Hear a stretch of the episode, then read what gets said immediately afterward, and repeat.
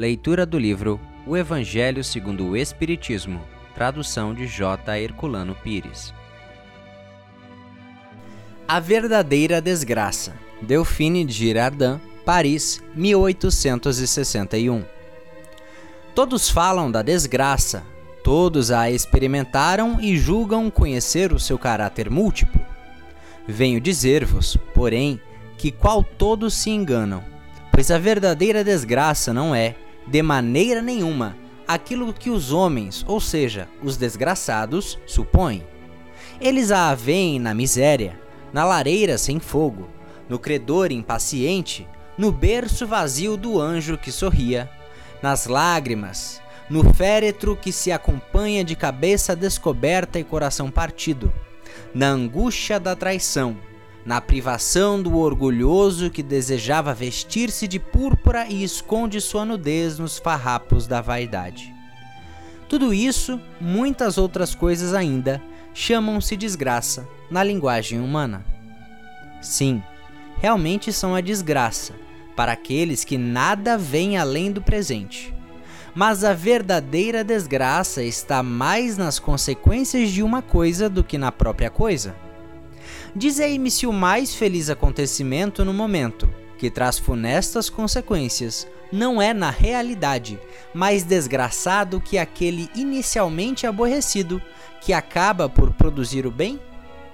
Dizei-me se a tempestade, que despedaça as árvores, mas purifica a atmosfera, dissipando os miasmas insalubres que poderiam causar a morte, não é antes uma felicidade que uma desgraça? Para julgar uma coisa, é necessário, portanto, ver-lhes as consequências. É assim que, para julgar o que é realmente feliz ou desgraçado para o homem, é necessário transportar-se para além desta vida, porque é lá que as consequências se manifestam. Ora, tudo aquilo que ele chama desgraça, de acordo com a sua curta visão, cessa com a vida e tem sua compensação na vida futura. Vou revelar-vos a desgraça sob uma nova forma, sob a forma bela e florida que acolheis e desejais, com todas as forças de vossas almas iludidas.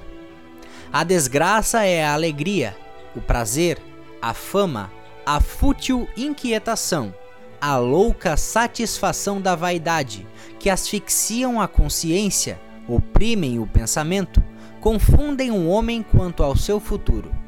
A desgraça, enfim, é o ópio do esquecimento, que buscais com o mais ardente desejo? Tendes esperanças, vós que chorais. Tremei, vós que rides, porque tendes o corpo satisfeito. Não se pode enganar a Deus, ninguém escapa ao destino. As provas, credoras, mais impiedosas que a malta que vos acosta na miséria, espreitam o vosso repouso ilusório para vos mergulhar de súbito na agonia da verdadeira desgraça, daquela que surpreende a alma enlanguecida pela indiferença e o egoísmo. Que o Espiritismo vos esclareça, portanto, e restabeleça sob a verdadeira luz da verdade e o erro, tão estranhamente desfigurados pela vossa cegueira.